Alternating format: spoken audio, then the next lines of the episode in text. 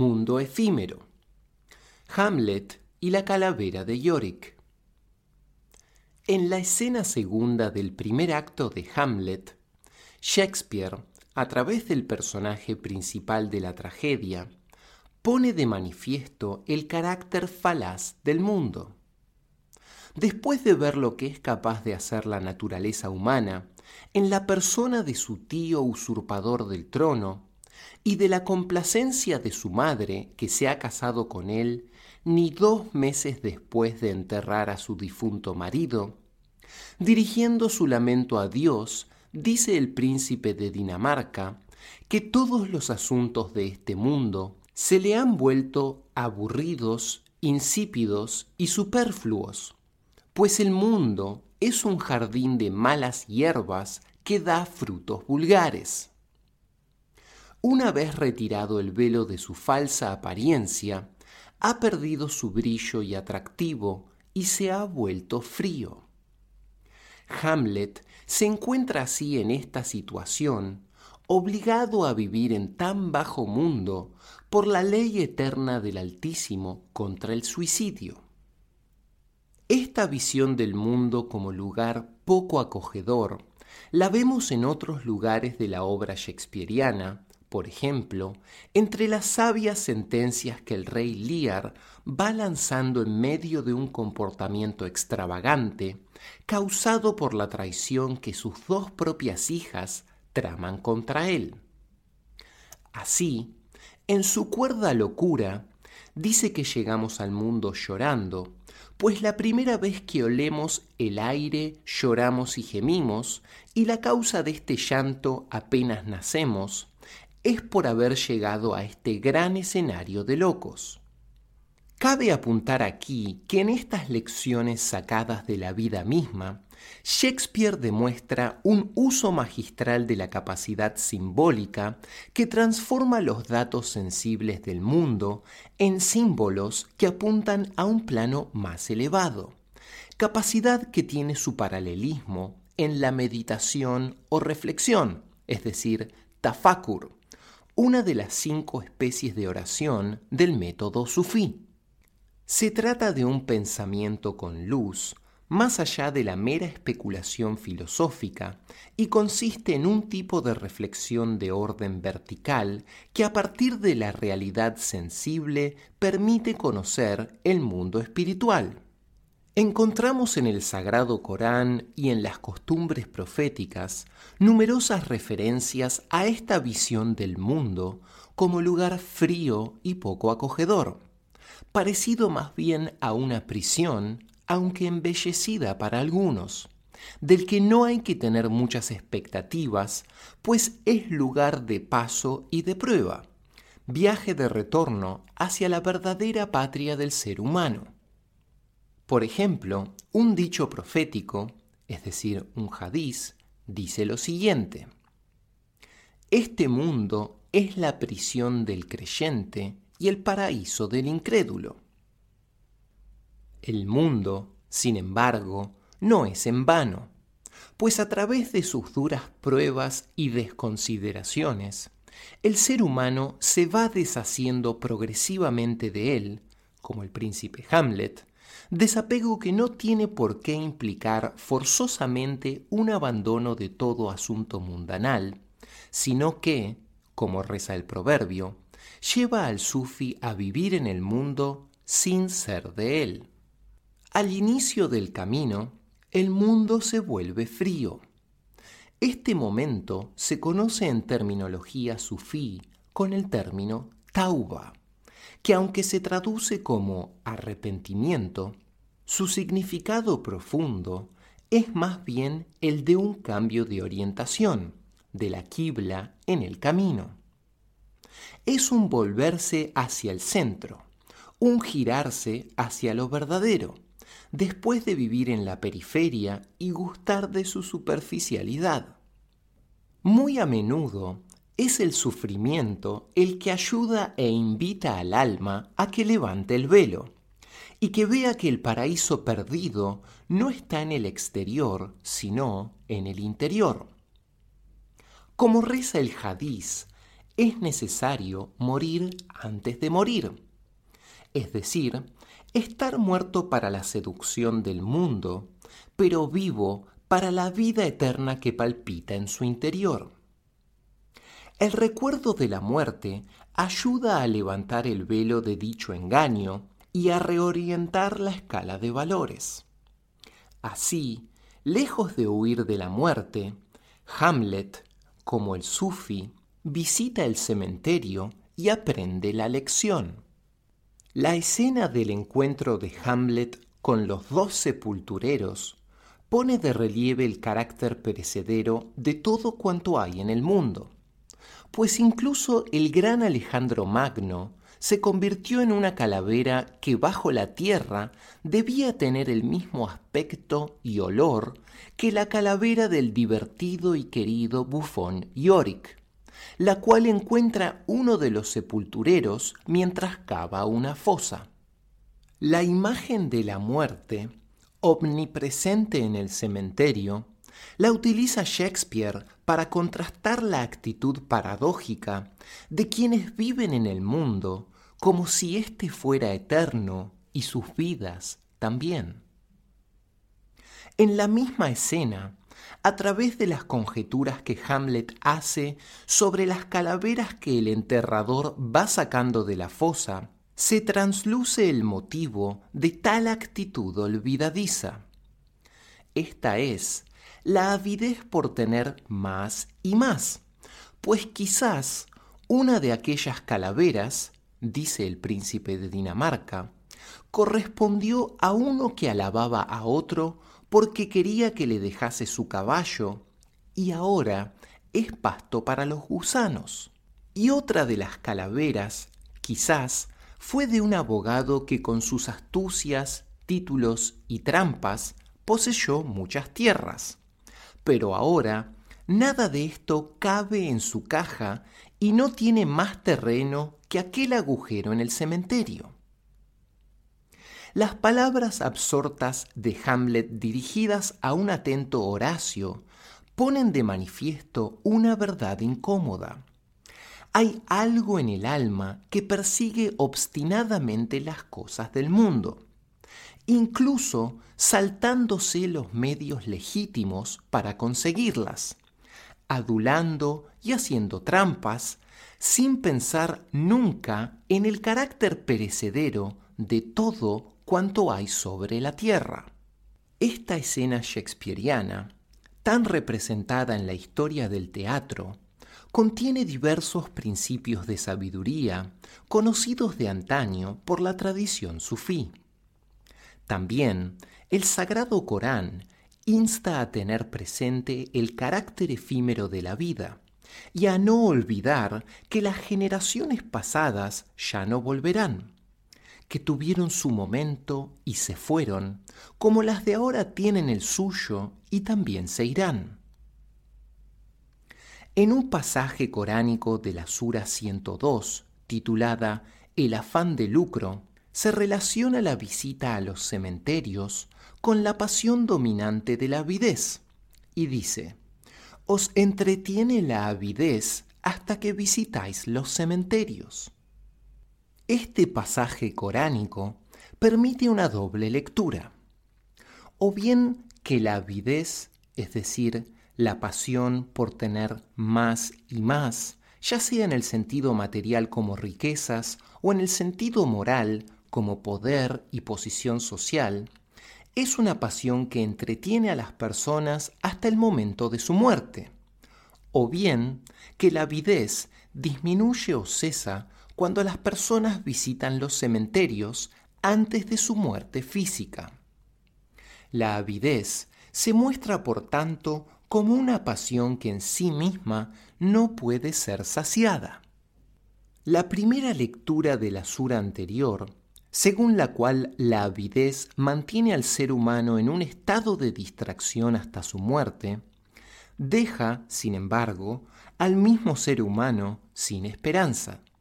Y esta no parece ser la intención del Sagrado Corán, pues se nos dice que fue revelado como guía y misericordia, y por tanto, la segunda lectura parece la más apropiada. Esta sura coránica constituye así, por un lado, una advertencia ante la fuerza negativa de dicha pasión y por otro lado también como consejo de tomar precauciones y recordar el carácter pasajero de la vida y de las cosas del mundo, simbolizado aquí por la visita a los cementerios, actitud que se erige como antídoto eficaz contra la avidez. Efectivamente, la visita de Hamlet al cementerio agudiza su conciencia del carácter pasajero de la vida y, aunque no explícitamente en esta escena, en toda la obra hay una conciencia implícita del mundo del más allá, pues ya desde la primera escena aparece el aspecto fantasmal del padre de Hamlet trayendo noticias del otro mundo. Y en el mismo acto, un poco más adelante, dice Hamlet que su propia alma es inmortal. En la literatura del sufismo encontramos las mismas concepciones.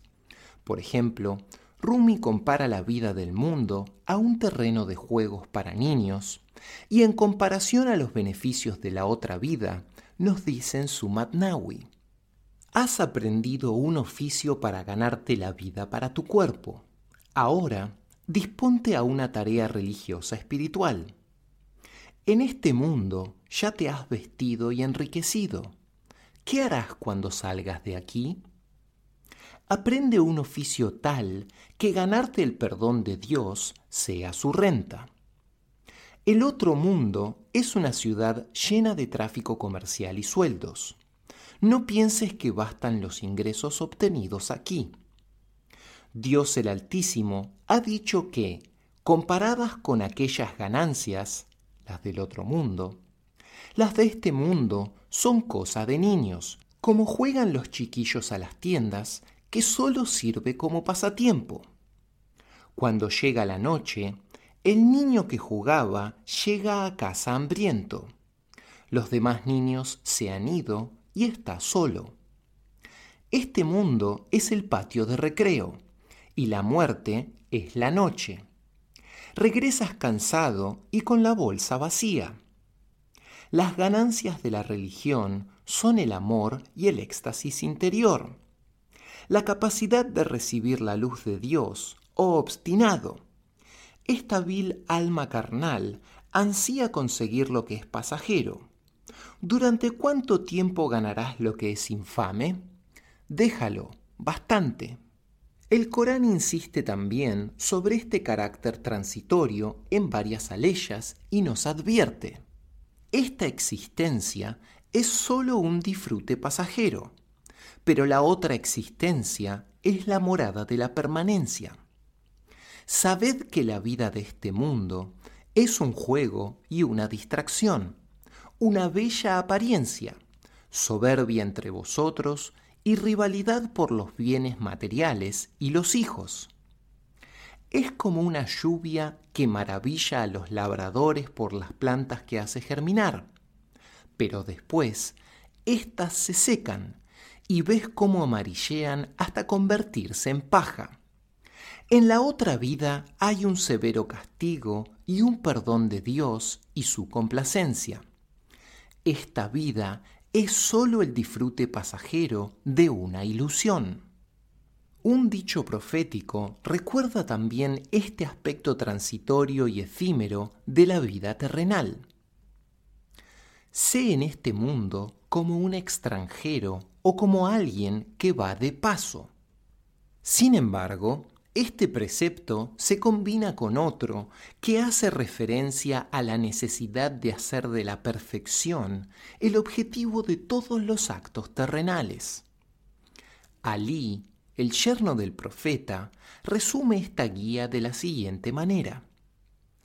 Trabaja para este mundo como si fueras a vivir siempre y para el otro como si fueras a morir mañana. Otros pasajes de la obra shakespeariana apuntan a la misma actitud.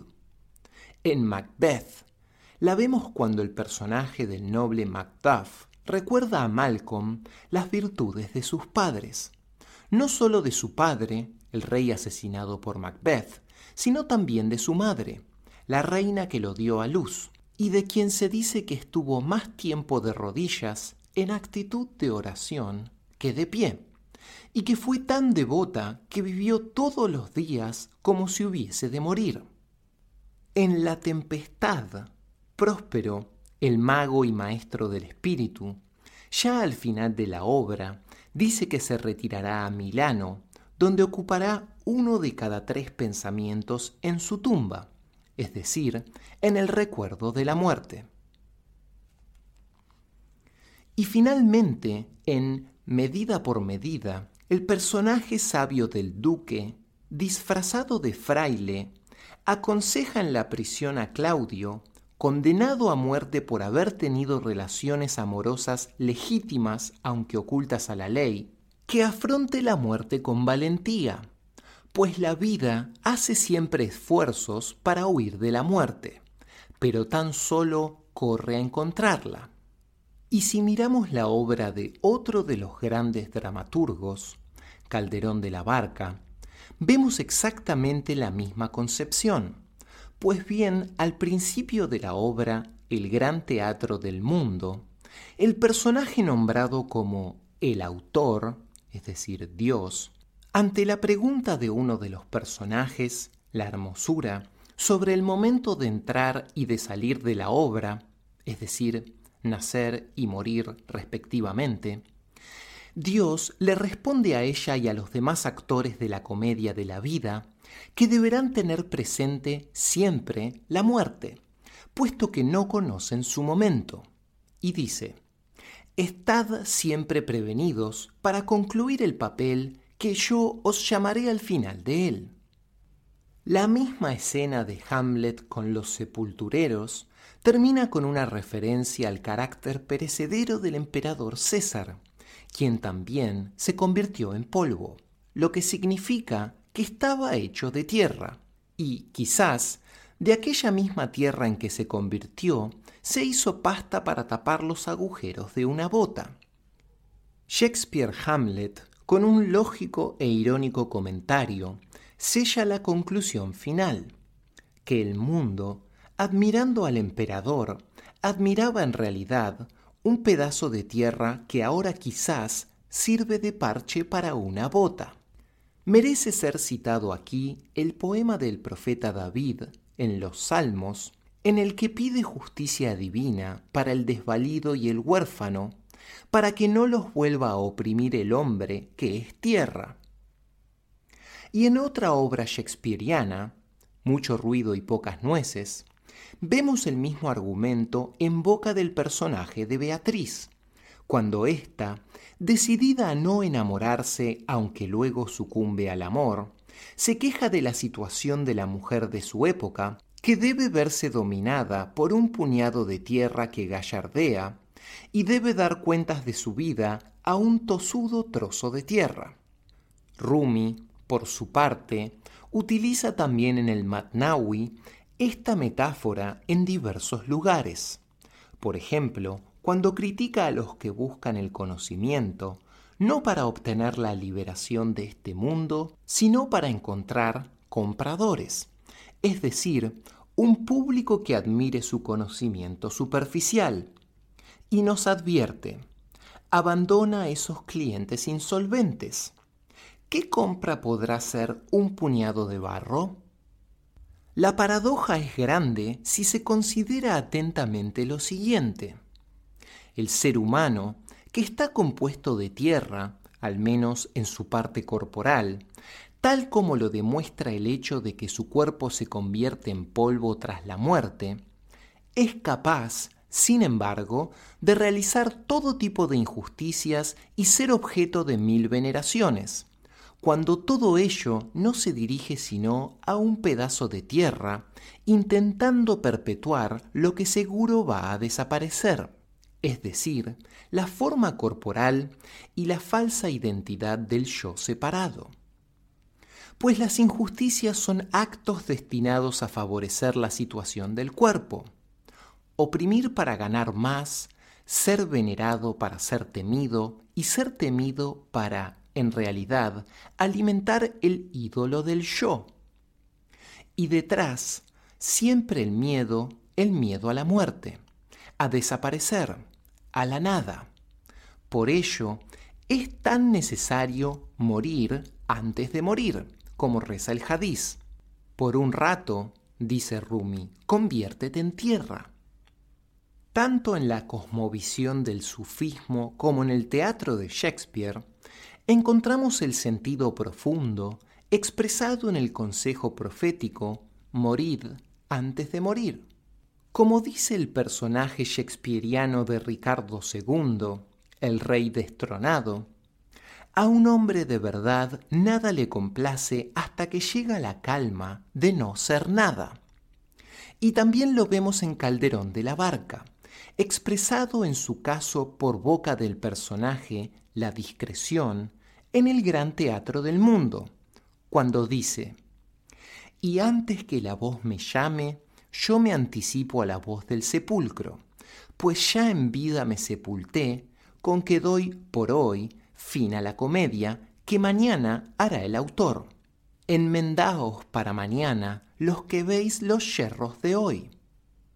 Y en otro de sus autos, El gran mercado del mundo, el personaje de El desengaño ofrece un espejo en el que cada uno puede reconocer sus faltas y reconocer, en palabras del buen genio, que uno es polvo, nada y viento. Sin embargo, para obtener el precioso cristal reflector, dice el desengaño, que pide a cambio un recuerdo de la muerte. En la tradición sufí, el recuerdo de la muerte, Diker al-Maut, que implica la noción del recuerdo del fin postrero del ser humano, constituye el acto por excelencia de la ascesis o renuncia y puede considerarse como parte integrante del método sufí. Así, el al-Maut posibilita que, al tener presente su propia vulnerabilidad y finitud, el hombre modifica su escala de valores y disminuye su afán por apropiarse del mundo. Según una tradición, es decir, un hadiz, el desapego o renuncia de este mundo apacigua el corazón y el cuerpo, mientras que el deseo de este mundo aumenta las preocupaciones y la tristeza. Y según otro hadiz, la mejor renuncia o desapego en este mundo es el pensamiento de la muerte, es decir, pues para aquel que se empapa con el pensamiento de la muerte, la tumba será un jardín del paraíso y vemos que, paradójicamente, es el desapego del mundo y de las cosas lo que produce el amor de Dios y de los hombres. Desapégate de este mundo y Allah te amará. Desapégate de lo que poseen los hombres y los hombres te amarán. Rumi nos habla en el Matnawi de este mismo aspecto del método sufí. Aquel capitán de la humanidad, el profeta, ha dicho con verdad que nadie que ha partido de este mundo siente pesar ni añoranza por lo perdido, ni desengaño a causa de la muerte. No, sino que sienten cien pesadumbres y arrepentimientos por haber desaprovechado la ocasión. Dice quien se arrepiente, ¿por qué no hice de la muerte almacén de toda fortuna y toda provisión? mi mira y mi meta, sino que por ver doble hice de esos simulacros que se desvanecen a la hora fijada por el destino mi objeto de atención durante la vida entera? La pesadumbre de los muertos no es a causa de la muerte, es a causa de que nos detuvimos en las formas y no nos dimos cuenta de esto, que son forma y espuma, y que la espuma es puesta en movimiento y alimentada por el mar. El aspecto a destacar de este pasaje es que tener puesta la mira en el mundo venidero es lo que evita o previene de caer prisionero en el mundo de la forma evanescente y pasajera. Por ello, en el Sagrado Corán transluce constantemente la idea de que los profetas fueron purificados de las manchas de este mundo con el recuerdo del otro. Pero el ser humano no puede sustraerse del amor al mundo si no es mediante la reorientación del objeto de su deseo, pues está constituido de tal forma que no puede no desear. Y a raíz de esta tendencia, encontramos la premisa sufi de que el amor es la base del universo, de la misma creación. En última instancia, todo amor tiene su fuente en el amor divino, pues como dice el Hadith Qudsi, yo era un tesoro oculto y amé ser conocido, por eso creé la creación. Por lo tanto, todo sentimiento de amor, desde el deseo más bajo hasta el amor más sublime, tiene su fuente en este amor original y absoluto. De hecho, si analizamos las aleyas coránicas en que se utiliza el verbo codiciar o desear, en árabe tamia, vemos que el mismo verbo se utiliza tanto para censurar a los codiciosos de los bienes de este mundo, como para alabar a aquellos que desean o anhelan los bienes del otro mundo. Véase, por ejemplo, las dos siguientes aleyas coránicas que utilizan la misma palabra árabe, señalada en cursiva, pero con dos connotaciones opuestas. La primera dice, ¿Cómo no vamos a creer en Dios y en la verdad venida a nosotros si anhelamos que nuestro Señor nos introduzca con los justos? Y la segunda dice, déjame solo con mi criatura, a quien he dado una gran hacienda. Todo se lo he facilitado, pero aún anhela que le dé más. No, se ha mostrado hostil a nuestros signos. Luego ha vuelto la espalda lleno de altivez y ha dicho, esto no es sino magia aprendida, no es sino la palabra de un mortal lo entregaré al ardor del sacar. Sin embargo, el ser humano debe reorientar su deseo, o más bien, darse cuenta de la inexistencia de su objeto de deseo y de que en realidad ama aquello eterno e imperecedero que se refleja en las cosas perecederas del mundo. Superar la incapacidad para distinguir entre lo efímero y lo eterno significa, en último término, darse cuenta que lo único real y eterno es la realidad divina, y que lo creado tiene su origen en esta fuente inconmensurable e infinita. La ignorancia de esta premisa es la que lleva a idolatrar las cosas y personas del mundo, a convertirlas en objetos dioses que tienen el poder de saciar definitivamente todos los deseos. Y esta tendencia es la que lleva por lo tanto a idolatrar el sentido del yo como algo separado y existente por sí mismo, digno de admiración y veneración, cual si de un Dios al lado del único Dios se tratase. Por todo esto, se dice en el Sagrado Corán que la falta más grave, la única que Dios no perdona, es la idolatría, shirk, es decir, asociar a Dios con otros falsos dioses, lo que conduce a tener vanos deseos y a atribuir poder a lo que por sí mismo no lo tiene. Volviendo a Yorick, el bufón, vemos que éste instruye a Hamlet incluso desde la tumba. El príncipe de Dinamarca solo tiene palabras de nostalgia y agradecimiento por su pequeño y difunto maestro. ¿Por qué los bufones han sido siempre tan apreciados? Porque ellos desenmascaran las trampas del ego, del nafs, sin destruir el status quo o el orden vigente, es decir, sin que se detenga la función del gran teatro del mundo.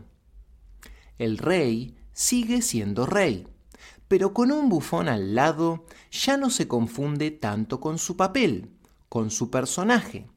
No se olvida de su función de reinar y gobernar, pero tampoco se olvida de que su corona no le servirá en la fosa ni en el más allá.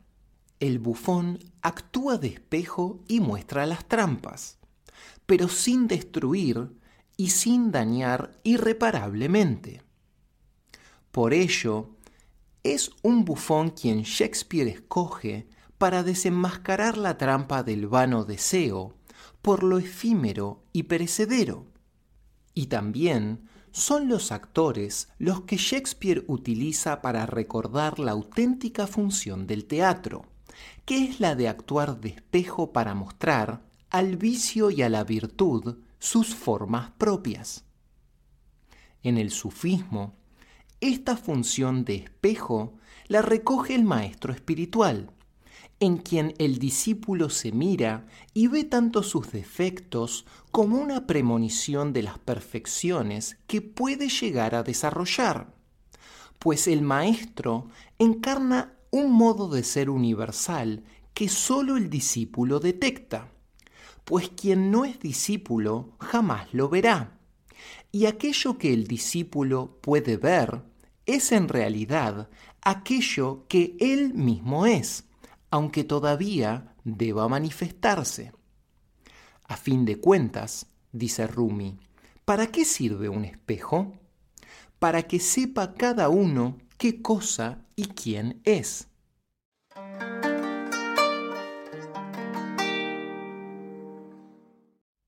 Sueña el rey que es rey. El carácter efímero del mundo está indisociablemente unido al tema del mundo como sueño o ficción. Que el mundo está hecho de la materia de los sueños y es un espejismo que aparece sólido e independiente, es un tema que nuestros autores conocían muy bien. En Shakespeare encontramos una referencia a este punto en las palabras del personaje de Próspero, el sabio mago protagonista de La Tempestad, cuando dice que de la misma manera que los espíritus se desvanecen en el aire, las torres coronadas de niebla, los palacios suntuosos, toda la tierra entera y todos los que habitan en ella se desvanecerán sin dejar rastro alguno pues estamos hechos del mismo material del que están hechos los sueños, y un sueño ciñe nuestra corta vida. En las fuentes del sufismo encontramos multitud de referencias acerca del mismo tema. Una aleya coránica, por ejemplo, se refiere al día de la resurrección como el momento en que se mostrará el carácter evanescente del mundo material y nos dice, día en que se tocará la trompeta y acudiréis en masa. El cielo se abrirá, todo puertas. Las montañas, puestas en marcha, serán espejismo. Por otro lado, es bien conocido el dicho profético, según el cual los hombres sueñan y cuando mueren despiertan. El mundo, por lo tanto, aparece muy sólido y autónomo, pero en realidad no lo es. Ibn Arabi dice que es la imaginación lo que lleva a tal confusión, y en la base está la suposición equivocada de que el mundo está separado de Dios. En su obra titulada Los engarces de la sabiduría, el Sheikh al-Akbar nos indica, de lo que acabo de decirte, resulta que el mundo es ilusorio, porque está desprovisto de realidad verdadera. Eso es lo que hay que entender por imaginación, en árabe, hayal. Es decir, te imaginas que el mundo es una realidad sobreañadida, autónoma y exterior a Dios, cuando en realidad no es así. ¿No ves que la sombra en el dominio sensible permanece unida a la persona que la produce y es imposible separarla de ella porque es imposible separar una cosa de sí misma? Según el maestro murciano, el mundo es la sombra de Dios, como la sombra de cualquier objeto que no es real a sí misma, sino sólo en la medida que apunta a otra que ella, es decir, al objeto. De la misma manera, el mundo sensible que nos rodea es, en cierto sentido, una ilusión o imaginación, aunque apunta a algo real en sí mismo. El mundo es así un reflejo de algo verdaderamente real. O dicho en otros términos, el mundo es una representación simbólica de la realidad y como tal requiere interpretación. Esta concepción tiene en su base la premisa fundamental de la unicidad divina, según la cual la realidad sensible es una manifestación de Dios, Tajalli, entendiendo en el sentido de realidad última y absoluta a la que Ibn Arabi llama al-Haq. Esta realidad última, o si se quiere, la esencia divina, Da'at, se manifiesta creando los distintos planos del ser, el último de los cuales es la realidad material y sensible que nos rodea. El Sheikh Rumi compara en una bonita metáfora el mundo de los seres creados que reflejan los atributos divinos con el cambiante curso de un río cuyas aguas claras reflejan el cielo nocturno. Y nos dice, debes saber que el mundo de los seres creados es como el agua clara y pura que refleja los atributos del Todopoderoso. Su conocimiento, justicia y bondad reflejan los atributos de Dios, al igual que una estrella del cielo se refleja en el agua que corre. Los reyes son el teatro para la manifestación de la realeza de Dios, y los eruditos son los espejos para la sabiduría de Dios. Los pueblos y las naciones pueden cambiar a medida que una generación reemplaza a la otra, pero los atributos divinos son eternos. El agua del arroyo cambia muchas veces, pero el reflejo de la luna y las estrellas en el agua es siempre el mismo. La justicia es la misma justicia, y el saber es también el mismo saber, pero esas generaciones y pueblos han sido cambiados. Generaciones tras generaciones se han ido, oh Señor honorable, pero estas ideas, estos atributos divinos, son permanentes y perpetuos. El agua en este canal ha sido cambiada muchas veces. Sin embargo, la reflexión de la luna y de las estrellas permanece inalterada. Por ello, su fundamento no se halla en el agua corriente, no, sino en las regiones de la anchura del cielo. Estos atributos son como estrellas ideales. Sabe, pues, que se hallan establecidos en la esfera de las ideas, es decir, de las realidades divinas. Los hermosos son el espejo de su belleza. El amor hacia ellos es la reflexión del deseo del que Él es el objeto. Esta mejilla y lunar va a la fuente de ella. Un simulacro, ¿cómo seguiría para siempre en el agua? La suma entera de las formas figuradas es una reflexión en el agua del río. Cuando te refriegas el ojo, todas ellas son en realidad Él. El problema surge, pues, cuando se confunde la imaginación con lo real.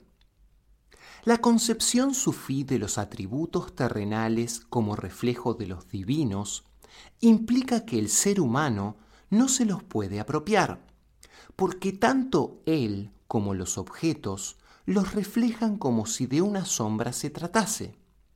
Y querer cogerlos es como querer coger una sombra, huidiza por definición. El ser humano es así receptáculo, pero no propietario de los nombres o cualidades divinas, las cuales conservan su carácter señorial. Sin embargo, el mérito del ser humano consiste precisamente en hacerse capaz de reflejar en mayor o menor medida los atributos divinos según sea el grado de pulimiento de su corazón. Y el hombre perfecto, al-insan al-kamil, es quien ha realizado en su plenitud la forma divina y refleja de manera sintética todos los nombres en su máxima medida, pues según un dicho profético, el ser humano fue creado de acuerdo a la forma divina. Querer coger la sombra Querer apropiarse de la sombra es, pues, considerarse sin saberlo propietario de los atributos divinos, y es el error que cometen los que duermen el sueño del mundo. El Sheikh Rumi, en un símil que se repite en varios lugares de su obra Al-Matnawi, compara la situación del ignorante acerca de este asunto con la situación de un cazador que persigue la sombra de un pájaro. Y nos dice, el ave vuela alto y su sombra se mueve por la tierra, planeando como un pájaro. Un necio persigue la sombra corriendo, tanto que se queda exhausto, ignorando que es el reflejo del pájaro en el aire, ignorando cuál es el origen de la sombra le tira flechas a la sombra y su aljaba se queda vacía. De igual manera, la aljaba de su vida se vacía. Su vida pasa persiguiendo afanosamente la sombra. Pero cuando la sombra de Dios es su nodriza, se libera de todos los fantasmas y las sombras. Quienes se dejan seducir por la vida del mundo son así desengañados en el momento de la salida. En otra metáfora, expone Rumi el final fatal de esta atribución errónea. Al niño predilecto por amor a quien lloraba el mundo, el mundo le está repeliendo de sí. ¿Cuál es el delito? El delito es este, que se puso un adorno prestado e hizo pasar estas vestiduras por propiedad suya. Nosotros se las volvemos a quitar para que Él sepa con certeza que es nuestro el almiar y que los hermosos son tan solo espigadores. Para que sepa que esas vestiduras eran cosa prestada, eran un rayo del sol del ser. Aquella belleza y fuerza y disposición de ánimo intrínseca y aquel conocimiento han viajado hasta aquí desde el sol de la excelencia. Ellos, la luz de aquel sol, de estos muros, vuelven otra vez como las estrellas. El rayo del sol ha vuelto a casa, y cada muro es dejado oscuro y negro aquello que te hizo asombrarte con los rostros de los hermosos es la luz del sol, pero a través del vidrio de tres colores. Los vidrios de color diferente hacen que aquella luz nos parezca teñida de esta manera. Cuando no están ya allí los vidrios de varios colores, entonces la luz sin color te deslumbra y obnubila acostúmbrate a contemplar sin vidrio la luz, para que no haya ceguedad cuando el vidrio se haga pedazos con la muerte de tu cuerpo. Este tema de la apropiación indebida de los atributos divinos por parte de los seres humanos, los cuales se confunden a menudo con el papel o rol que desempeñan y pretenden ser amos de los dones sin recordar que de ellos serán despojados, lo encontramos también en Calderón de la Barca. En su obra El gran teatro del mundo, expone uno de los grandes temas presentes también en Shakespeare y en los escritos de los sufíes, el de los dones con los que el ser humano es dotado provisionalmente para el trayecto de la vida. Así, vemos que el personaje del autor, es decir, Dios, ofrece premio o castigo a quien mejor o peor represente su papel en el gran teatro del mundo. La vida se presenta así como un espacio temporal de prueba, y esta premisa está en la base de toda la tradición monoteísta. En el Sagrado Corán la encontramos en las primeras aleyas de la sura titulada La soberanía. Bendito sea aquel en cuyas manos está el dominio. Él es omnipotente, el que creó la muerte y la vida para probaros, para ver quién actuaría mejor. Él es el Todopoderoso, el infinitamente perdonador. De esta manera, las circunstancias de la vida, favorables o adversas, son en sí mismas una prueba. Otra sura del Corán nos indica, Toda alma ha de probar la muerte. Os pondremos a prueba con lo bueno y con lo malo, y a nosotros volveréis. En el gran mercado del mundo, Calderón, nada más empezar, hace decir al personaje de La fama que el mundo es como una plaza de mercado, donde todos acuden a comprar y en ese mercado se vende de todo.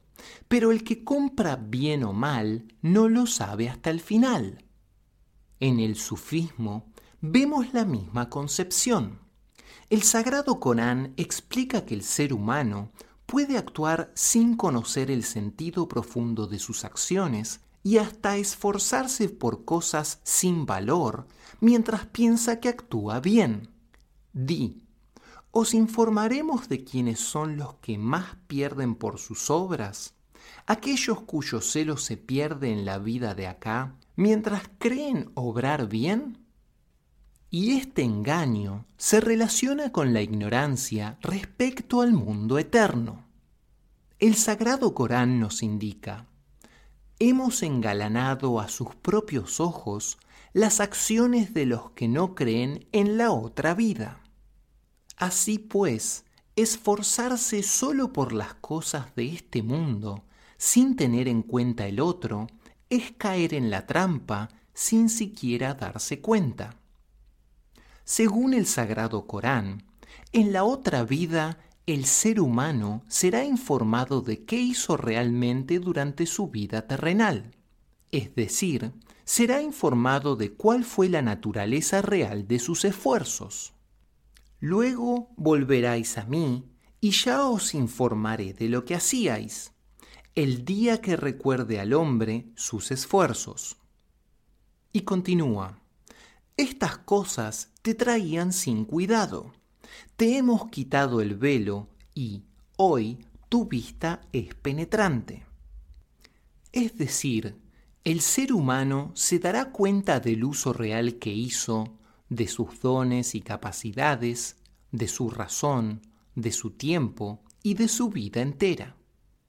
Pero la vida del mundo no se considera sólo como algo carente de valor a lo que hay que renunciar sino sobre todo como una oportunidad que conviene aprovechar.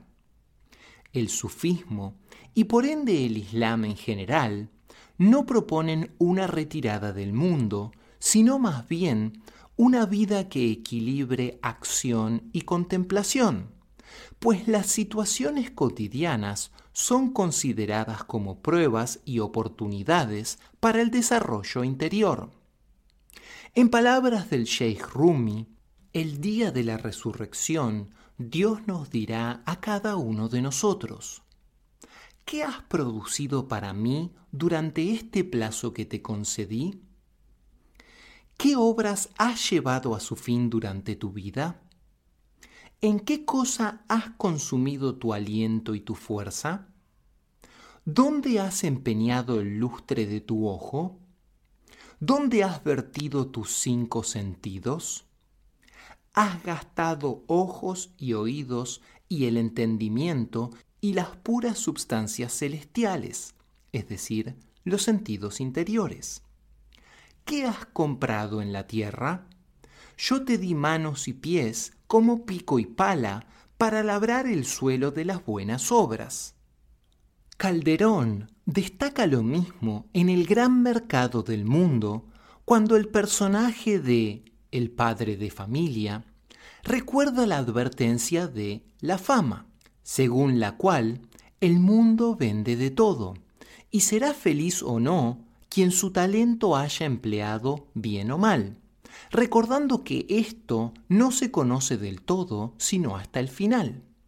Y el personaje de la música va recordando a lo largo de toda la obra que feliz es quien emplea bien su talento.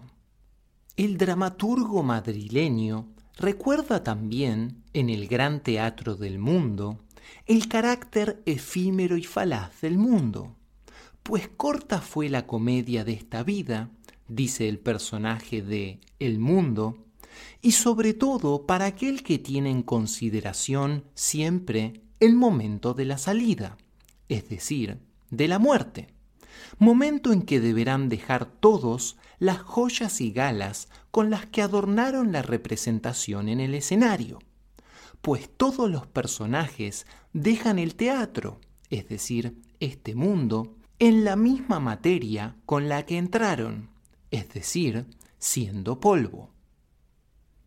Del rey que hizo uso del poder, le quita al mundo la corona en el momento de la salida, pues, como todos, debe salir desnudo de la farsa de la vida. Y ante la queja del que fue monarca provisional, le dice el mundo que sus adornos fueron prestados, pero no dados. En otro lugar del mismo auto sacramental, dice el mismo personaje de El mundo, en referencia al fin postrero común a reyes y campesinos, que ha frustrado altivas vanidades, ya que ha igualado cetros y rastrillos. Y siendo el otro mundo el teatro de las verdades, es este el de las ficciones. La verdad que en este mundo es tan a menudo enterrada, oculta y hasta olvidada, resurge en el otro mundo y se muestra claramente a la vista de todos, pues las acciones de este mundo se muestran allí según sus intenciones verdaderas. Pero en este mundo temporal, la ficción toma el lugar de la realidad y el juego de roles provisionales, basados como se ha visto en una prueba, es confundido con la realidad misma. Calderón de la Barca sintetiza esta idea con sus frases más conocidas pues sueña el rey que es rey y vive con este engaño mandando, disponiendo y gobernando. Y el aplauso que recibe prestado en el viento escribe, y en ceniza lo convierte la muerte, y es que la vida, concluye el gran dramaturgo, es una ilusión, una sombra, una ficción, y el mayor bien es pequeño. Sabe, pues, que toda la vida es sueño, y los sueños, sueños son. Atribuir realidad a los atributos terrenales por sí mismos, desconectándolos de la fuente de la que emanan, es lo que lleva a idolatrar a los seres del mundo y a atribuir poder a lo que en sí mismo no lo tiene, dando lugar así a todas las pasiones que gobiernan al ser humano no despierto como la adulación, la envidia, el orgullo, el miedo o la soberbia. Por el contrario, la cosmovisión espiritual y el recuerdo de Dios llevan a transmutar las pasiones, pues la codicia por los bienes mundanos se transforma en ambición por realizar buenas acciones el miedo a las personas y cosas del mundo se transmuta en temor reverente a perder el premio inmenso de las bendiciones y de la hermosa situación postrera, y así con todas y cada una de las pasiones humanas. Las pasiones, por tanto, esconden en realidad los atributos divinos, y cuando son transmutadas devienen en los altos valores humanos que dignifican al género humano. los rituales propios de la tradición sufí, anclados en la revelación mohammedí, expresado en el sagrado Corán y en la vida del profeta, alayhi salatu wasalam, contienen en sí mismos la fuerza y la guía para esta necesaria transmutación. Por ejemplo, por citar solo alguno, el ritual de la peregrinación a la Cava, en la Meca, nivela al rico y al pobre, o en términos calderonianos, iguala cetros y rastrillos pues durante la circunvalación al cubo, es decir, la cava, todos se despojan de sus ropas y visten con una tela blanca, siendo imposible así reconocer al rey del súbdito, pues ante el misterio fundamental de la realidad última, todos los humanos son iguales, diferenciándose únicamente por su elevación espiritual, pero no externamente por su rango mundanal. No obstante, el ritual es sólo una prefiguración necesaria de la vida futura, pues cuando vuelven a su vida cotidiana, continúa el gran teatro del mundo, cada uno en su papel, pero ahora con un poco más de conciencia y menos hacimiento a lo efímero y perecedero que no tiene duración más allá de la función representada.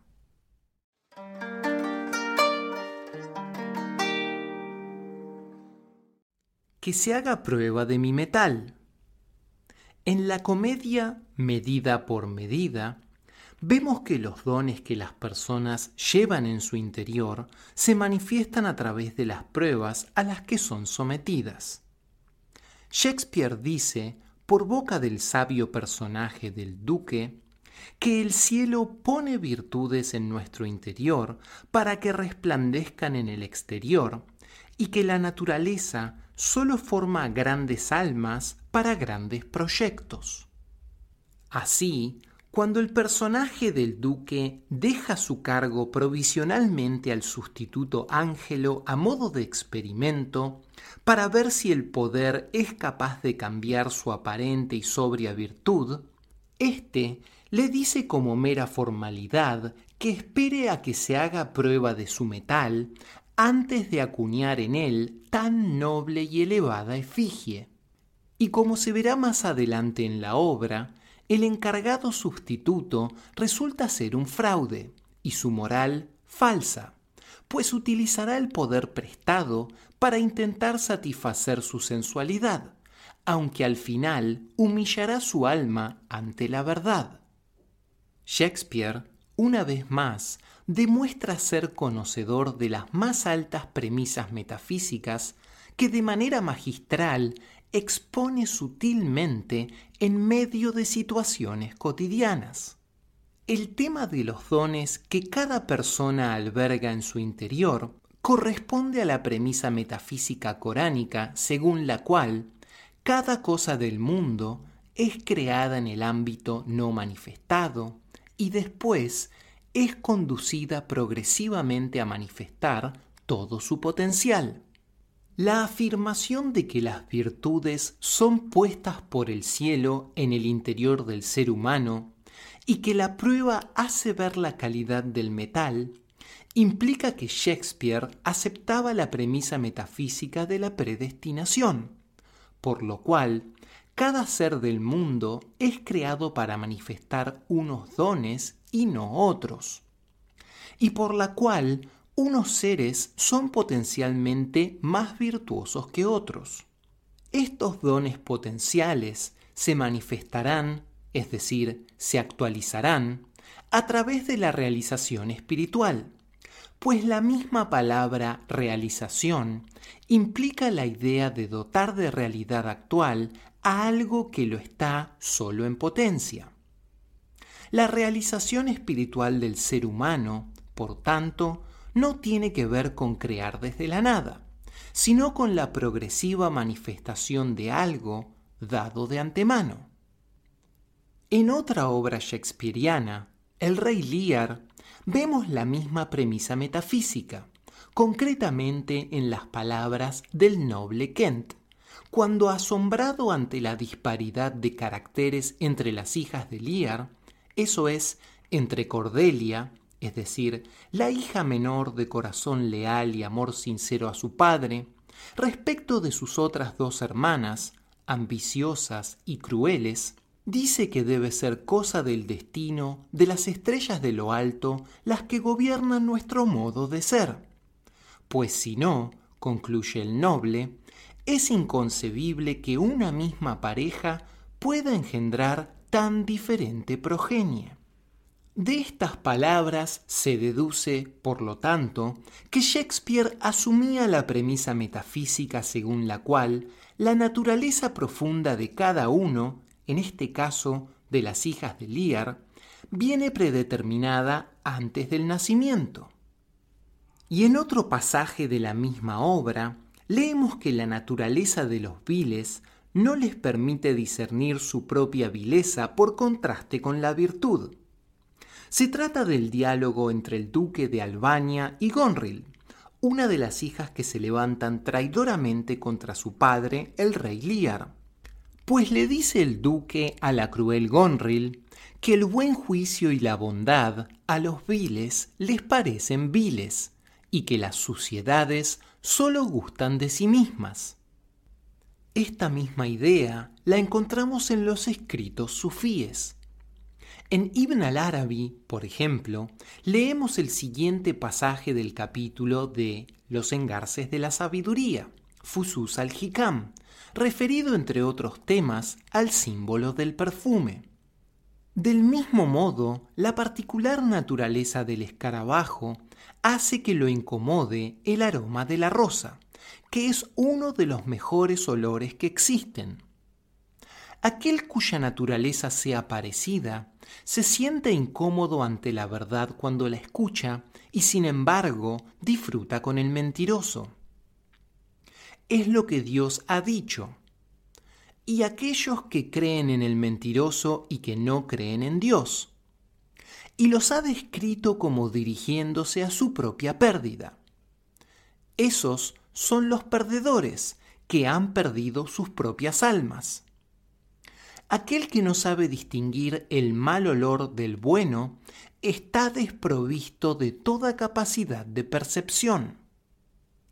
En el segundo capítulo de la misma obra, Ibn al-Arabi relaciona al profeta Set, hijo de Adán, la pasea con ellos, con el tema de los dones divinos. La concesión de ser, es decir, el mismo hecho de existir, es un don del que participan todas las criaturas. Pero además, y aquí el Sheikh al-Akbar aborda un tema delicado, nos dice, los dones que recibe cada persona sean materiales o espirituales, están predeterminados por su propia preparación. Por eso, las oraciones que conllevan una petición son atendidas a veces sí y a veces no. Sin embargo, esto no implica que no deban efectuarse peticiones, pues hay dones cuya concesión depende de que se haga la petición pero la concesión de aquello que se demanda viene siempre predeterminada por la propia preparación. En palabras del maestro murciano, el donador es Dios, en tanto que guardián de los tesoros que están en él. No sale nada de él más que en una medida conocida por su mediación del nombre correspondiente, y él confiere a todo su creación. Ibn al-Arabi se refiere aquí a la respuesta que Moisés, la pasea con él, dirige al faraón cuando le pregunta quién es su Señor. Dijo, Nuestro Señor es quien ha dado a cada cosa su existencia y luego la ha guiado. Es decir, según esta afirmación, Primero la cosa es creada en el ámbito no manifestado y después se ponen los medios necesarios para que llegue a manifestarse y desarrollarse plenamente. Pero la cosa solo podrá manifestar aquello que es en sí misma, eso es, sus posibilidades positivas ocultas. Cabe apuntar aquí que el término Rab, que habitualmente se traduce quizás de forma abusiva como Señor, tiene una significación más profunda que la de la simple relación amo-servidor, pues vemos en este pasaje que el término implica también la idea de guía, Hadi, que conduce todos los seres a manifestar plenamente el potencial para el que han sido preparados. Cada ser del mundo, por tanto, ya se trate de un inanimado o animado, posee una naturaleza esencial que lo determina y condiciona en su constitución. Esta noción es fundamental para entender la brecha que a menudo separa el deseo y el destino. Shakespeare explica este punto de forma sublime en el texto de Hamlet en que el actor rey escenifica el crimen del rey Claudio. Dice el actor que el deseo y el destino van por caminos tan diferentes como para hacer fracasar nuestros propósitos porque los propósitos salen de nuestros pensamientos y nuestros pensamientos son nuestros. Es decir, Shakespeare alude aquí al hecho fundamental de que los deseos fruto de la pasión del momento no tienen por qué coincidir con los dones que según la preparación propia a cada uno le están destinados. Así, el sufrimiento consiste en esta distancia, más precisamente entre lo que uno desea y lo que a uno le toca fruto del destino. Como se verá, uniendo el propio deseo a la voluntad del corazón, se obtiene la paz. Esta premisa de la predestinación, aceptada por Shakespeare, Calderón y los sufíes, afecta también al ámbito de la justicia. Ibn al-Arabi dice que la misma noción de justicia implica algo dado de antemano, en base a lo cual se ejercen los veredictos y se toman las decisiones. Es decir, cuando alguien juzga un asunto, está condicionado y determinado por la naturaleza de la cosa que juzga. La justicia verdadera nunca es arbitraria sino que otorga a cada cosa aquello que le corresponde, aquello que demanda desde lo más profundo de su ser. En palabras del maestro andalusí, aquel que debe tomar una decisión sigue en realidad el caso que le está sometido en virtud de lo que implica la esencia de este último. De modo que el objeto de la decisión es, por lo que encierra, el juez de su juez que lo juzga según eso. En Shakespeare encontramos esta misma noción de justicia absoluta y no relativa en varios lugares de su extensa obra. Por ejemplo, en las palabras que el ambivalente rey Ricardo II, posteriormente destronado, dirige a dos contendientes, pues dice que sus ojos y sus oídos están guiados por la imparcialidad, y ni que fuera su propio hermano quien se sometiera a su sentencia, decidiría según la justicia imparcial requerida, por encima de cualquier consideración de parentesco, pues el respeto al cetro es mayor. Y en otras obras, el dramaturgo establece al cetro como símbolo terrenal y temporal del poder divino y eterno en resumen, pues, incluso la justicia está sometida al objeto de sus sentencias. Es decir, el juez lo único que hace es dar lo que demanda la naturaleza esencial del ser que es juzgado, la cual viene dada. Esta premisa metafísica de la predestinación tiene importantes implicaciones que deben tenerse en cuenta en relación al tema de la realización espiritual. La preparación de cada persona es lo que posibilita y a la vez delimita su grado espiritual, lo que implica que existe una jerarquización de grados. Esta idea de un escalonamiento de los seres humanos por grados, según su elevación espiritual, tiene su fundamento en la premisa de la realidad espiritual del profeta Mohammed, la paz sea con él, conocida como realidad mohammediana o luz mohammedí, respecto de la cual los sufíes buscan acercarse progresivamente. En base a la idea de ciclo profético de la humanidad, de acuerdo a la cual han existido 124.000 profetas, se considera al profeta Mohammed como el último de la cadena, y por ello se lo conoce también como el sello de la profecía, pues finaliza y sella el ciclo de revelaciones.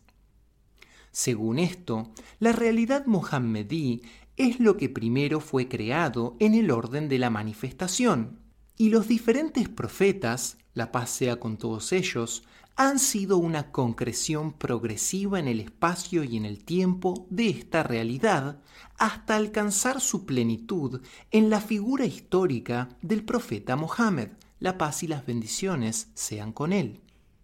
Por ello también la media luna, tendiente a la completitud, es símbolo del Islam, pues indica un proceso, eso es, el religioso de la humanidad que tiende a completarse. Así, el grado de proximidad a la realidad divina pasa por el acercamiento a esta realidad espiritual del profeta. Pero aún hay más. Esta premisa de la propia preparación afecta también al ámbito de la creencia y nos lleva a la noción fundamental de creyentes primordiales, es decir, gentes que son creyentes desde la eternidad, lo sepan o no. Dice el Sheikh al-Akbar, el que es creyente en el estado de no manifestación, donde permanece el principio de su ser, será manifestado con esta forma en su estado de existencia. Dios sabe lo que Él es y lo que será en su existencia.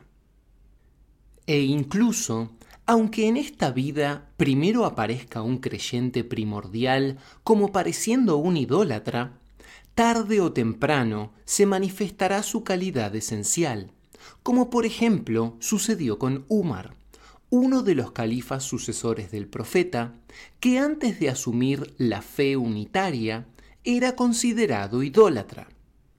El Sheikh Rumi narra este acontecimiento refiriéndose al pasaje coránico que explica cómo al profeta Adán, la paz sea con él, se le dio el conocimiento de todos los nombres.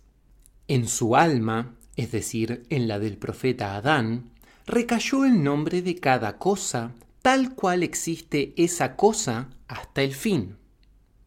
Ninguna denominación que se le daba fue cambiada. Por lo tanto, aquel a quien llamó listo no llegó a ser perezoso. Quien será un creyente al fin, esto lo veía él desde un principio. Y quien será un infiel al fin, a él le fue manifestado esto. Aquí el nombre de Umar era idólatra pero en el alast, es decir, en la primera existencia, su nombre era creyente. En contraposición a los creyentes, por lo tanto, están los velados, en árabe kafirún, es decir, aquellos que rechazan o velan los signos divinos que se les presentan, por evidentes que sean, aunque como dice el Sheikh Ibn al-Arabi, lleguen a reconocer su verdad intrínseca. Y solo los incrédulos rechazan nuestros signos, es decir, los disimulan, aunque los conocen por celos, estrechez espiritual y malevolencia. Al principio del Sagrado Corán encontramos un importante pasaje cuya interpretación no deja lugar a dudas respecto a lo que aquí se habla. Esta es la escritura, exenta de dudas, como dirección para los temerosos de Dios que creen en lo oculto, hacen el salat y dan limosna de lo que les hemos provisto. Creen en lo que se te ha revelado a ti y antes de ti, y están convencidos de la otra vida. Esos son los dirigidos por su Señor, y esos son los que prosperarán.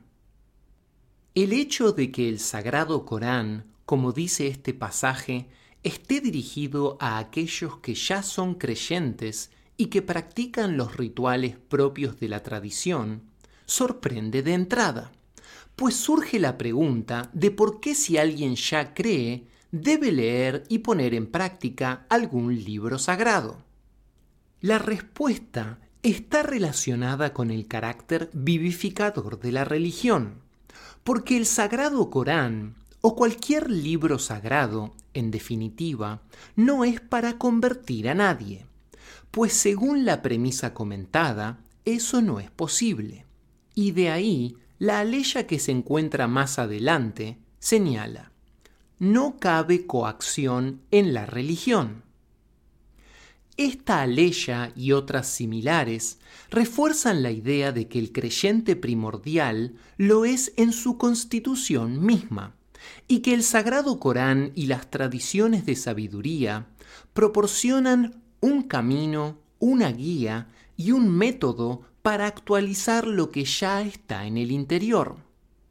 La semilla de la creencia debe florecer y realizarse, pues no es suficiente con una mera creencia intelectual.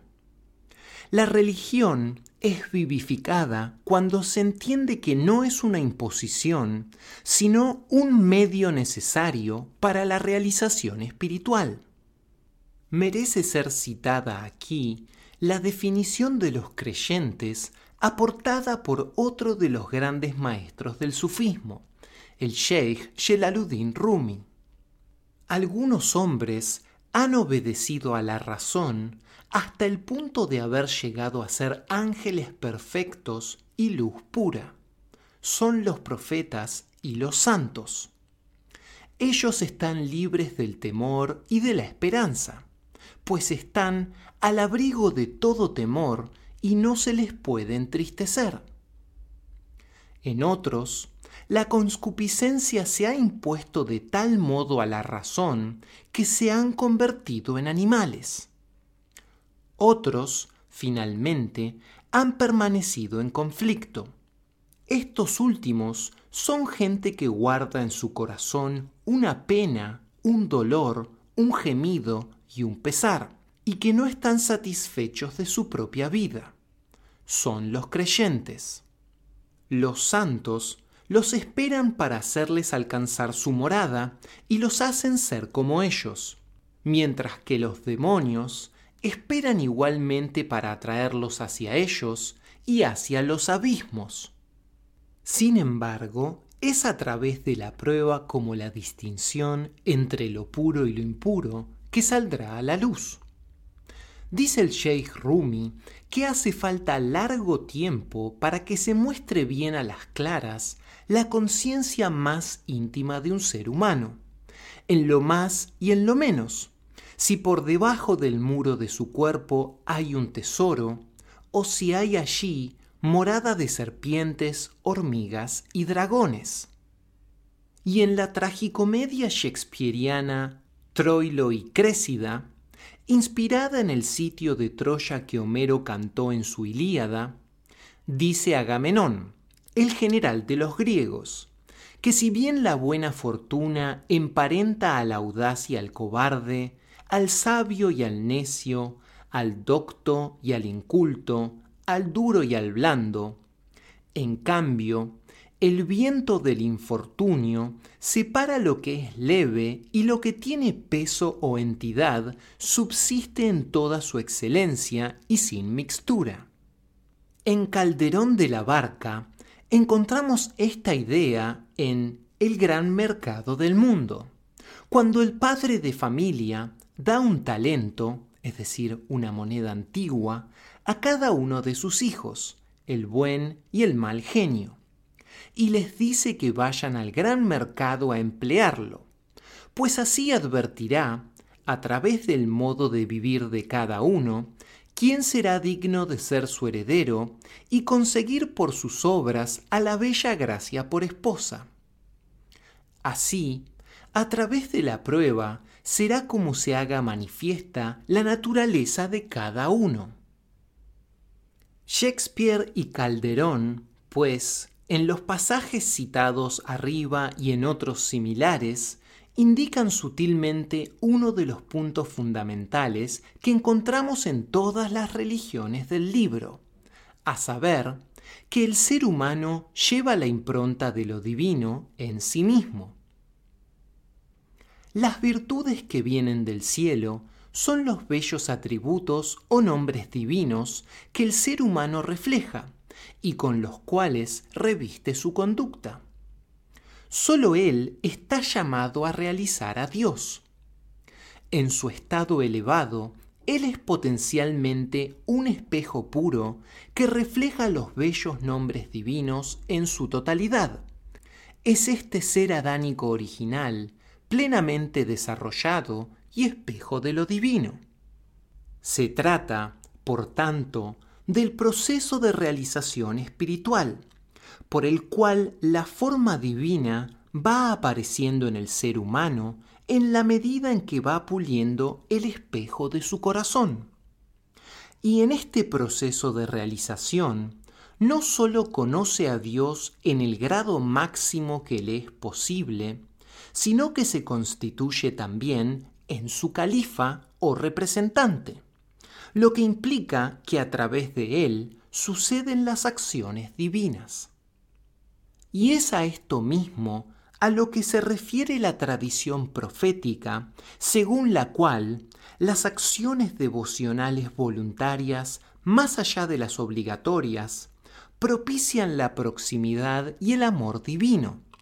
Y cuando esto sucede, Dios se convierte en el oído con el que el creyente oye, la vista con la que ve, la mano con la que toma y el pie con el que camina. Finalmente, Shakespeare recuerda que si Dios pone un don es para que se manifieste, y para ello pondrá también los medios necesarios. A nadie se le concede un don para que quede enterrado, sino que como dice el noble duque de la obra Medida por Medida, la candela se enciende para que dé luz al exterior.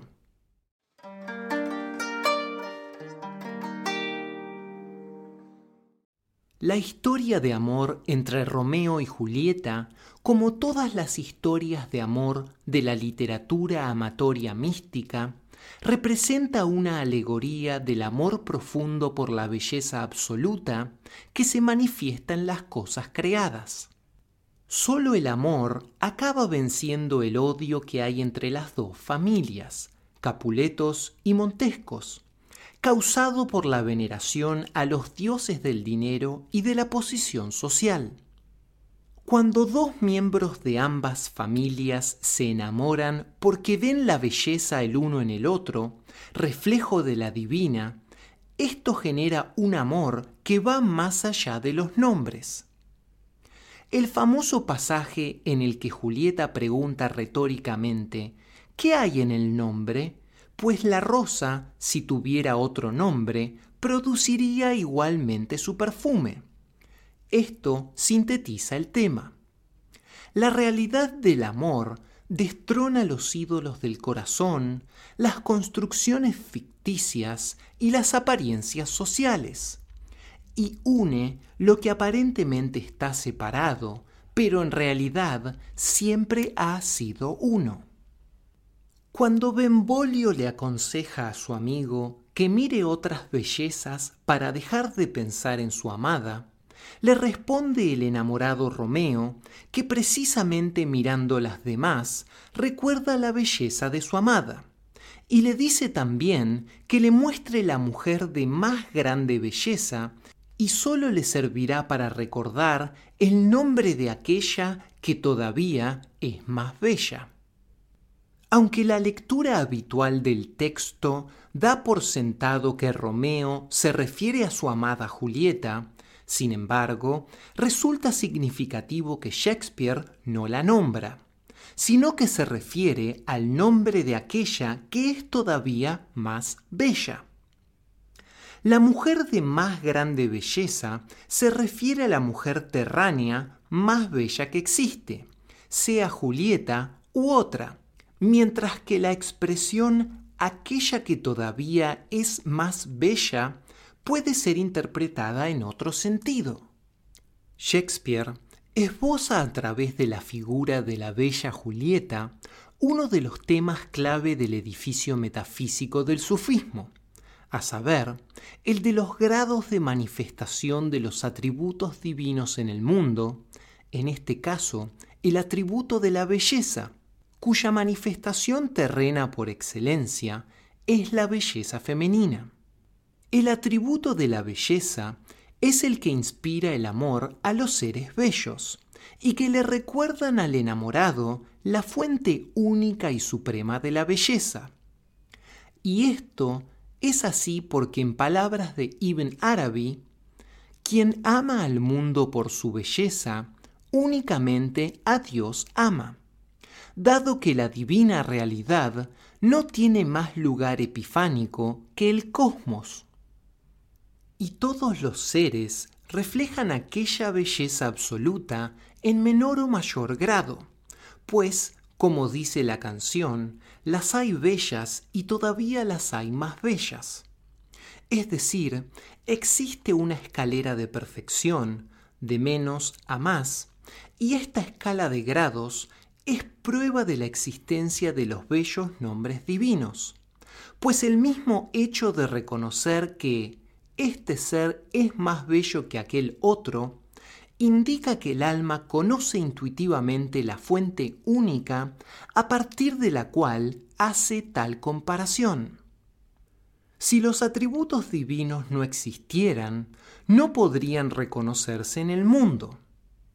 El corazón, cuando no está irremediablemente velado, sabe reconocerlos, pues distingue entre el bien y el mal, lo justo de lo injusto, la belleza de la fealdad y la nobleza de la vileza. El corazón conoce al verdadero, al hak, inefable y perfecto en su esencia, y aunque no pueda definir sus atributos, los reconoce en el mundo cuando los ve. Este es el misterio. Nadie ha definido todavía el amor pues dice Rumi que cuando alguien lo intenta, la pluma se le rompe. Sin embargo, todos reconocen el amor cuando se presenta. Vale recordar aquí que los bellos nombres o atributos divinos coinciden con los altos valores humanos que el ser humano está llamado a realizar en sí mismo, es decir, los infinitos atributos 99 de los cuales aparecen mencionados en el Sagrado Corán, que se corresponden a las distintas cualidades de carácter, como ser la compasión, el conocimiento, la justicia, la fuerza, la sabiduría, la belleza, el amor y la paciencia, entre tantos otros. Por ello, se habla de la naturaleza teomórfica del ser humano ¿Qué es la forma adánica original. Significativo es también que Shakespeare compara la situación del amante Romeo con la de un ciego que nunca olvida el tesoro de la vista que perdió. Es decir, Romeo representa al amante arquetípico que ha visto la belleza absoluta, y las bellezas que ve le recuerdan a la fuente absoluta cuyo recuerdo guarda en su alma. Vale decir que este asunto corresponde al tema filosófico de la abstracción del universal a partir del sensible, que se produce por un proceso de evocación o recuerdo, es decir, de reminiscencia. Según Platón, el hecho de que el alma conozca las ideas a partir de la experiencia sensible implica que las ha conocido en una etapa anterior a su vida terrena, y que ahora las evoca o recuerda a partir de los distintos casos concretos. Lo demuestra el hecho de que, aun viendo cosas que no son totalmente la idea en sí, sino que apuntan a ella, pero en un grado inferior e imperfecto, se reconocen en ellas la presencia escondida de la idea en sí, que se ha manifestado de una forma imperfecta en un caso concreto, aun siendo ella perfecta. Y esto significa que debemos haber conocido antes esta idea perfecta.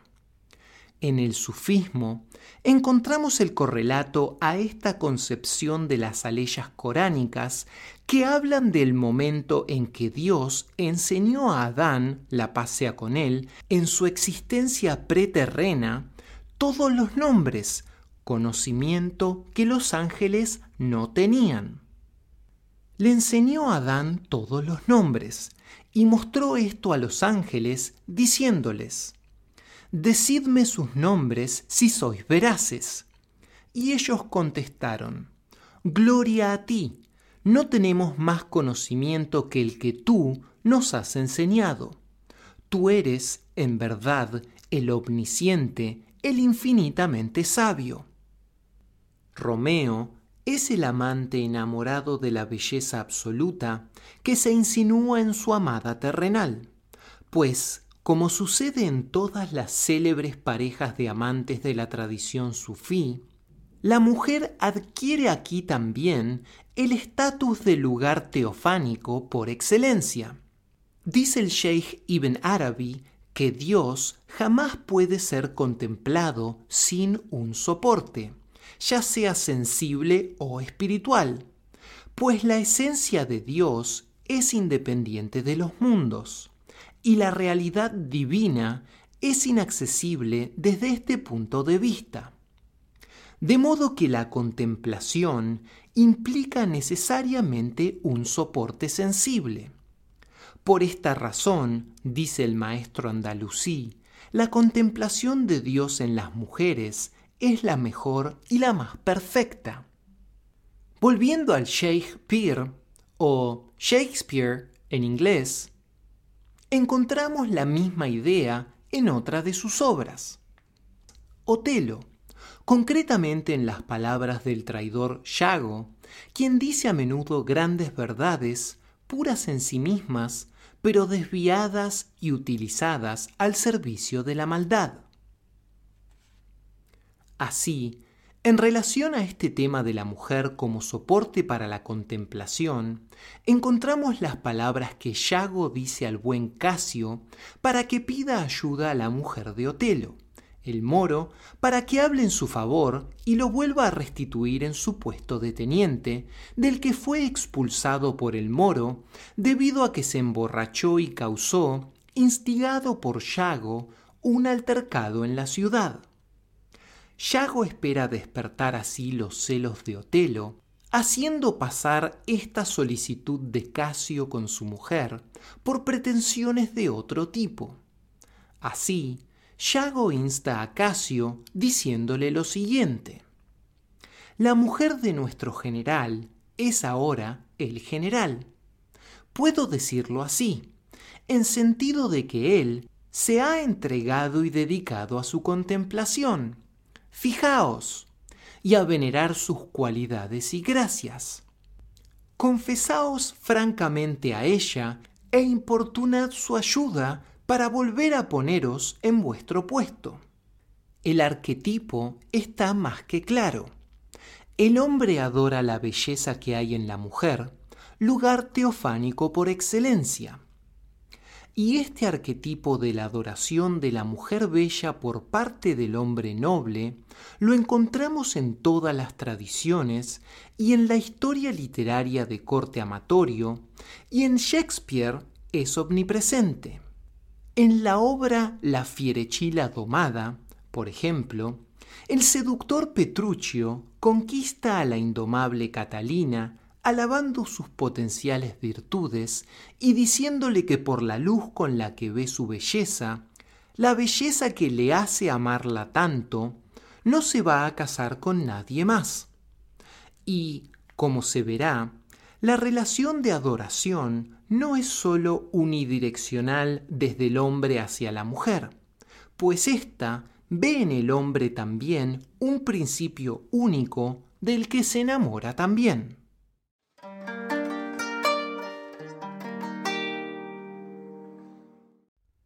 Igual que en la literatura del sufismo, pues también en Shakespeare encontramos historias de amantes que simbolizan el amor divino.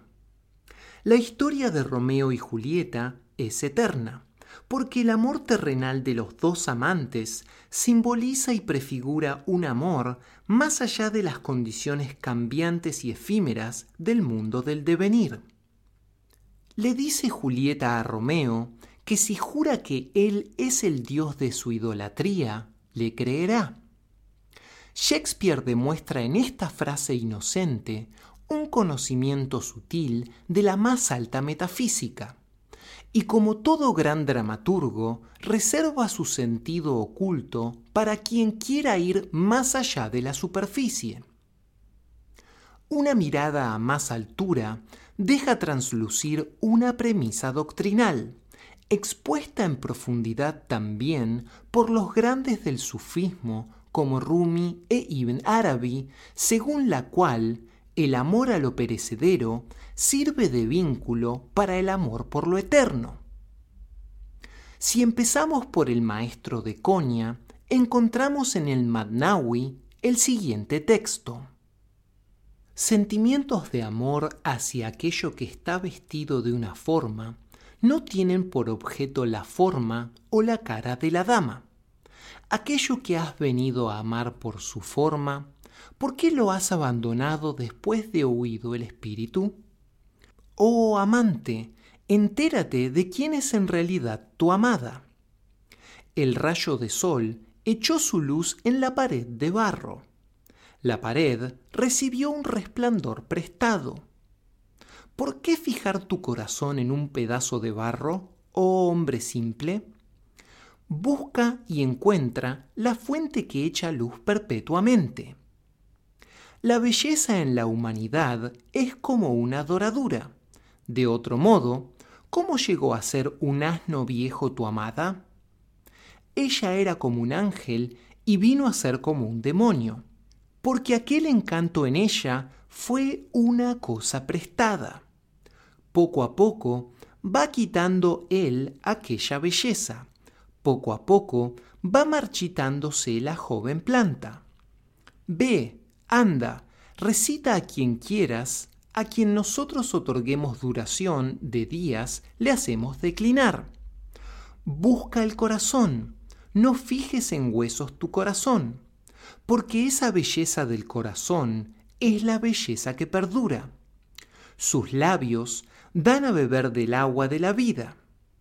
En verdad, tanto el agua como el que da de beber y el embriagado, los tres se hacen uno cuando se hace añicos tu talismán. Calderón de la Barca nos deja una reflexión similar en forma de canción que el personaje de La Voz canta y que dice que toda la hermosura humana es una temprana flor en la aurora de la vida, pero que debe marchitarse cuando la noche llega. Ante esta canción responde el personaje de La hermosura. Que fallezca la hermosura, dice una triste canción. No fallezca, no fallezca, vuelva a su primer albor. Mas, ay de mí, que no hay rosa de blanco o rojo color que a las lisonjas del día, que a los halagos del sol, saque a deshojar sus hojas, que no caduque, pues ninguna vuelve a cubrirse dentro del verde botón. Mas, ¿qué importa? Yo soy flor hermosa de tan grande duración. Si eterna soy, ¿cómo puedo fallecer? Finalmente responde la voz, que en el alma eres eterna y en el cuerpo flor mortal.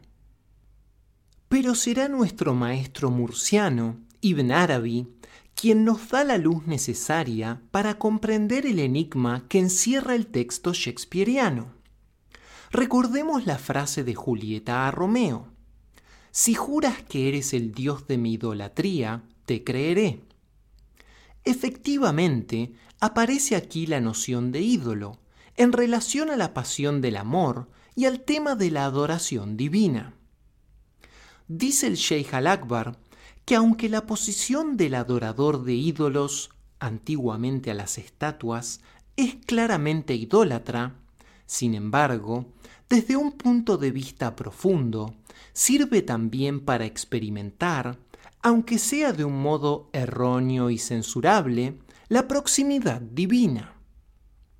Ibn Arabi comenta al respecto un relevante versículo coránico que dice, Tu Señor ha decretado que sólo lo adoréis a Él. Antes de Ibn al-Arabi, esta aleya se interpretaba en el sentido de que adorar a Dios era un mandato, una prescripción, y no un decreto. Por lo tanto, como toda prescripción, podía ser cumplida o no, es decir, se podía adorar a Dios o a otra cosa. Dicha interpretación, según el Sheikh al-Akbar, pone de manifiesto una confusión grave entre el concepto de orden existenciadora, que no puede dejar de ser ejecutada, y la orden normativa, que, esta sí, puede ser desobedecida. La expresión ha decretado que sólo lo adoréis a Él es una orden existenciadora, es decir, hace referencia al hecho de que sólo Dios puede ser realmente adorado y que ninguna cosa si no es Dios, es adorada por sí misma. El adorador que adora a un ídolo, en realidad, no está adorando al trozo de piedra, sino a Dios, pues no es posible adorar otra cosa que a Él. Ibn Arabi dice al respecto, la alabanza es para Dios. Es a Él al que pertenecen todas las alabanzas, en todo alabador y en todo alabado. Eso explica que los falsos dioses sean adorados, puesto que el objetivo en todo adorador siempre es Dios. Queda resuelta así la frase enigmática de este drama shakespeariano, pues la adoración de Julieta, como sutilmente se dice, va dirigida al dueño de toda alabanza y adoración, y no podría ser de otra forma. Romeo es un soporte para la idolatría de Julieta, idolatría permitida que posibilita el despliegue del amor. Los amados temporales, Romeo y Julieta, son así necesarios lugares teofánicos, donde se manifiesta el arquetipo del juego amoroso entre el amante y el amado. Así, el amor terrenal deviene el lazo para el amor más grande. Pero sea de este lado o del otro, el amor es único, es siempre el mismo. Y la belleza de las historias de amor terrenales es precisamente esta, que esconden un amor inefable, que permite ir más allá de los cuerpos efímeros y corruptibles. Según Ibn Arabi, la belleza divina tiene dos expresiones. Por una parte, la belleza de la belleza, que son los atributos de gracia, en este caso la belleza que Romeo ve en su amada, y por otro lado, la majestad de la belleza, que son los atributos de poder, por ejemplo, los que Julieta ve en Romeo o Desdémona en Otelo. Así, según Ibn Arabi, y contrariamente a lo que se suele creer, la belleza de la belleza produce temor en el amante, mientras que la majestad de la belleza produce intimidad. En Shakespeare encontramos varios ejemplos en que se retrata el amor de la mujer por el hombre y vemos que en varias de sus obras la mujer se refiere a su marido en los términos de la época como su señor. Por ejemplo, encontramos un bello pasaje de Otelo en el que la bella Desdémona después de casarse con el moro, decide seguirle a la campaña militar a la que es enviado su marido y dice que su corazón está sometido a la propia condición de su señor, pues ha visto el rostro de Otelo en su ánimo y ha consagrado su alma y su suerte al honor y las cualidades valientes de su marido. Aquí, la belleza que antes se reconocía de forma externa por medio de la vista, se transfiere ahora a la forma interna, de modo que se habla de una conducta bella, de un carácter noble, etc.